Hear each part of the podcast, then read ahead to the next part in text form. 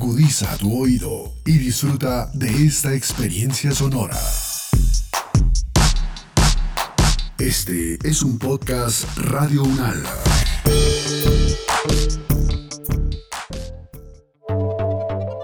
Relatos sobre gente de ciencia. Historias de vida para todo público escritas por no escritoras. Nubia Muñoz, la científica que me inspira.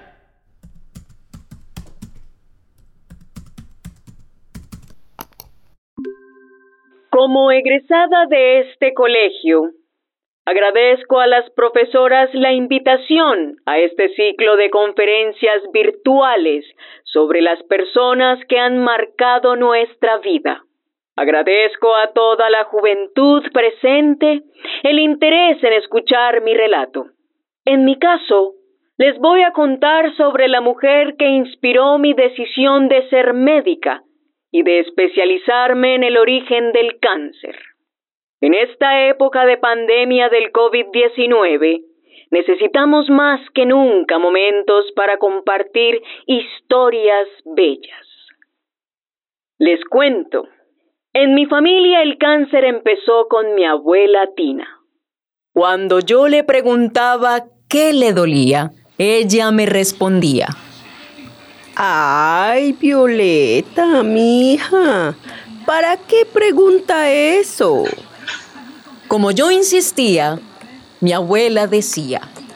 Ay, mi hija, como decían de la reina Isabel la Católica, Padezco una enfermedad en mis partes vergonzosas.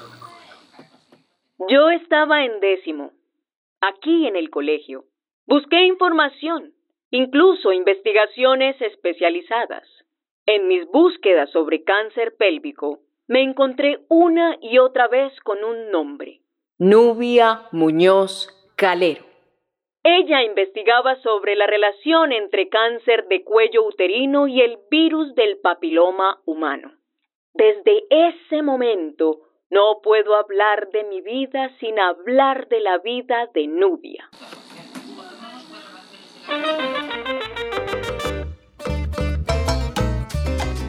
Lo más maravilloso es que Nubia Muñoz Calero, mi fuente de inspiración, nació y creció no solo en mi país Colombia y en mi ciudad, sino también en mi barrio. Ambas nacimos en Cali, en el barrio Libertadores. Ella en 1940 y yo en 1990. Ambas estudiamos medicina en la Universidad del Valle. Para acompañarla en sus dolores, le contaba a mi abuela que desde muy joven Nubia se había propuesto investigar las causas del cáncer. Ella no sabía que su empeño la llevaría a ser una de las personas más importantes del mundo en el estudio del cáncer de cuello uterino, que era el que tenía mi abuela. Conversábamos sobre las aventuras de Nubia recorriendo 40 países, recogiendo muestras de tejidos de cáncer cervical. Nosotras no teníamos duda de que los resultados de sus aventuras, sus aprendizajes y todos los años de investigación que realizó ayudarían a encontrar la forma de curar a la abuela. Un médico que a veces nos dictaba conferencias sobre el cuidado de nuestra salud me ayudaba a comprender las pruebas médicas que le hacían a la abuela y me contaba sobre los descubrimientos de la doctora Nubia, así la llamaba él. Para mí, ella es sencillamente la Nubia. Desde 1974, Nubia se dedicó a estudiar algunos virus que podrían ser el origen del cáncer cervical. Los estudios de muchos años la llevaron a sospechar que el virus del papiloma humano era la causa del cáncer cervical. Empezó a buscar como aguja en un pajar rastros de ese virus en las muestras de tejido canceroso que tenía. Pero el poder destructor del cáncer es tan grande que ese virus se divide en fragmentos pequeñísimos en los tumores cancerosos y era muy difícil detectarlo con las técnicas que existían en ese momento. El año en que yo nací fue glorioso para la Nubia. Por esa época, ella sabía, sin lugar a dudas, que el virus del papiloma humano era la causa del cáncer de cuello del útero y de otros cánceres que afectan también a los hombres, como el de garganta y el de pene. Yo le decía a mi abuela, Aguanta, abuela Tina, aguanta. El mundo de la ciencia ya tiene clara la causa de tu enfermedad. Y en eso, Nubia ya se ganó su puesto en la historia de la medicina. Ahora están buscando cómo curar tu enfermedad. Claro que sí, Violeta. Yo estoy luchando. No te imaginas mi felicidad cuando recibí las vacunas de la difteria, la polio y la tuberculosis. Para muchos de mi generación, todo se cura con vacunas. Seguro que la doctora Nubia va a encontrar una vacuna para este mal mío. Ya que lo decís, fíjate que don Jaime, el papá de Nubia, murió de difteria cuando ella tenía solo cinco años. Seguramente desde que murió su padre, ella pensó en ayudar a las personas enfermas. Ay, mi hija, me imagino lo duro que fue para la familia perder al padre a esa edad tan temprana. Duro no, durísimo. La pobre doña Micaela no tuvo tiempo para duelos. Ella tenía cuatro niños y una niña que alimentar. Por eso le tocó trabajar sin descanso en las casas de familiares adinerados. Si quieres conocer más de la vida de Nubia Muñoz, escucha el episodio 2 del programa Una vida para la ciencia de Radio Unal Web. Usted lo va a ver, Violeta. La doctora Nubia va a encontrar una vacuna para este mal mío. Abuela, es muy raro que haya vacunas contra el cáncer. Hasta el momento solo hay una, la del cáncer de hígado. Dos piedras enormes se cruzaron en el camino de Nubia cuando era adolescente. Una era la pobreza, por la orfandad desde pequeña. La otra era la sociedad patriarcal de los años 60, que no estaba preparada para el despunte académico de las mujeres. Nubia superó ambos obstáculos. A mí me tocó lidiar con la pobreza para estudiar medicina, como le pasó a Nubia. No había otra opción que ganar el primer puesto todos los semestres para tener la beca. Su historia me decía, si ella lo había hecho, yo también podría hacerlo. Sin duda, 50 años después, no todo fue igual porque mujeres gigantes como la Nubia nos abrieron el camino a la educación y a la dignidad. 2008 fue un año de contrastes. Mi abuela Tina murió antes que la tan soñada vacuna viera la luz.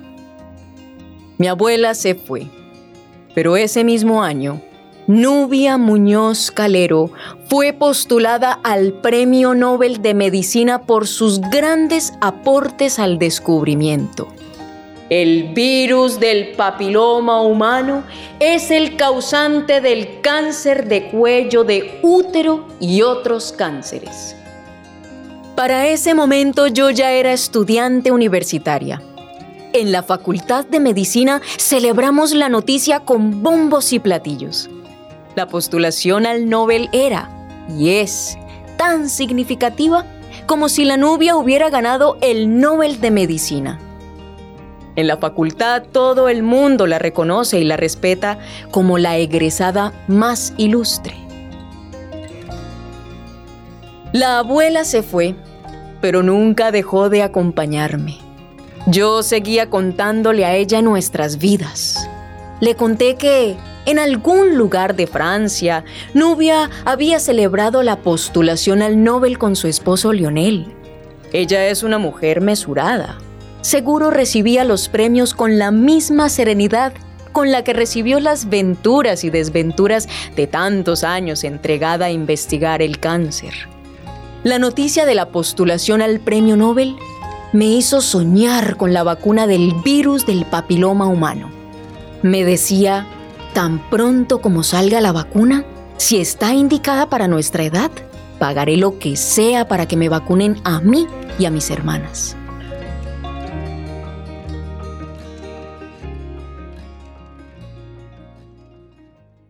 Yo mantenía mis temores.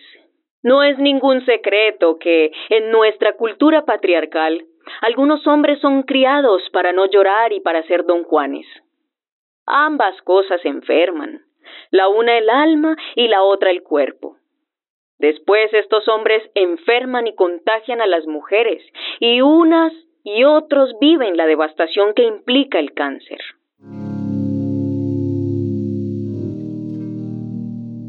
Tres años después, el cáncer toca de nuevo la puerta en casa. Traía aires de tragedia. Esta vez fue mi padre. Su cáncer de garganta por el virus del papiloma humano se lo llevó en corto tiempo. A la tristeza se sumaba la preocupación sobre mi madre. Empezó una cadena de exámenes médicos. La espera de cada nuevo resultado era un suplicio. ¿Estaba mi madre contagiada con el virus del papiloma humano?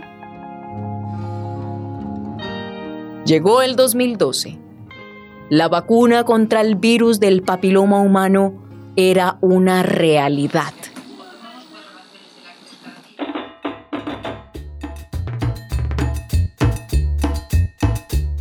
En la facultad celebramos en grande y decidimos vacunarnos sin excepción. Esa noche le conté a mi abuela que Nubia recibió la llamada más feliz de sus 40 años de investigación sobre el cáncer.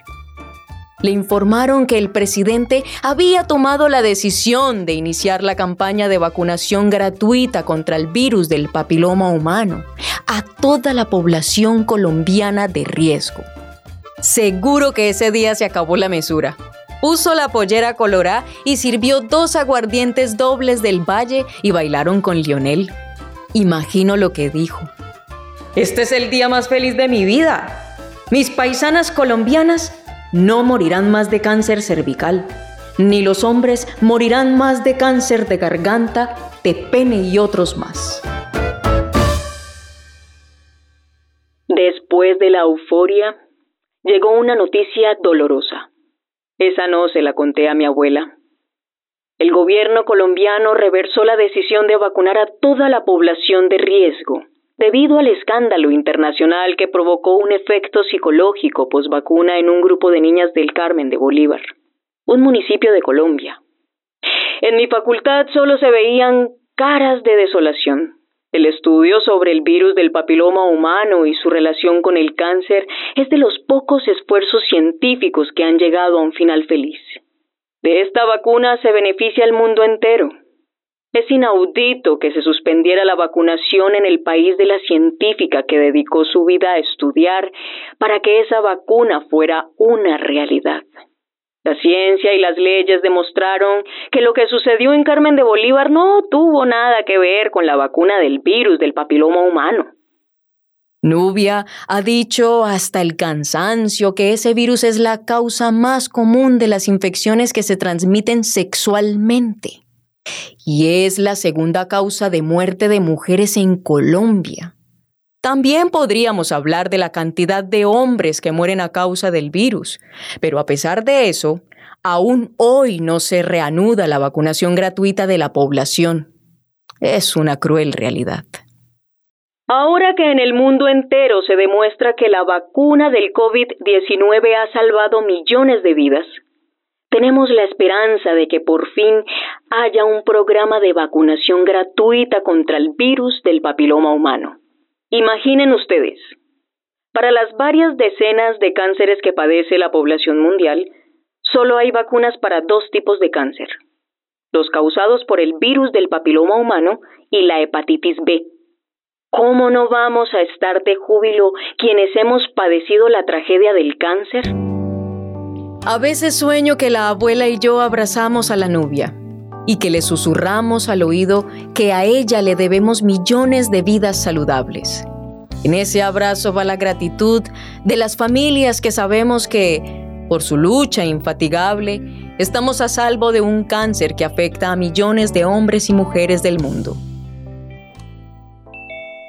Ya para terminar y dar paso a sus preguntas, les cuento una anécdota. La semana pasada estuve en un evento internacional donde las estrellas invitadas eran los tres premios Nobel de Medicina de 2020. Ganaron el Nobel por la identificación del virus de la hepatitis C. Este virus se transmite a través de la sangre y puede afectar gravemente al hígado. El trabajo de estos tres investigadores ha permitido encontrar el tratamiento con el que felizmente millones de personas se han curado de la enfermedad. Cuando fui a servirme un café, me topé frente a frente con los tres científicos que ganaron el Nobel. Miré sus credenciales. Uno decía Reino Unido y la de los otros dos decía Estados Unidos. Ellos miraron mi credencial que decía en mayúsculas Colombia. ¿Usted es de Colombia? Sí, sí. Pensé que me dirían buenos jugadores de fútbol o delicioso café o quizá aspectos negativos que siempre nos recuerdan en el extranjero. Y para mi sorpresa, casi en coro, dijeron, Colombia, la tierra de la doctora Nubia Muñoz. Entonces me dije, sin lugar a dudas, Nubia Muñoz, la colombiana de mi barrio que me inspira, es quien mejor nos representa. Termino aquí la charla. Tienen ustedes la palabra. Las opiniones aquí expresadas son de entera responsabilidad de sus autores y solo comprometen a los realizadores de este podcast. No representan necesariamente el pensamiento de Radio Unala ni la posición oficial de la universidad. Otros podcasts en nuestro sitio web podcast.unradio.unal.edu.co.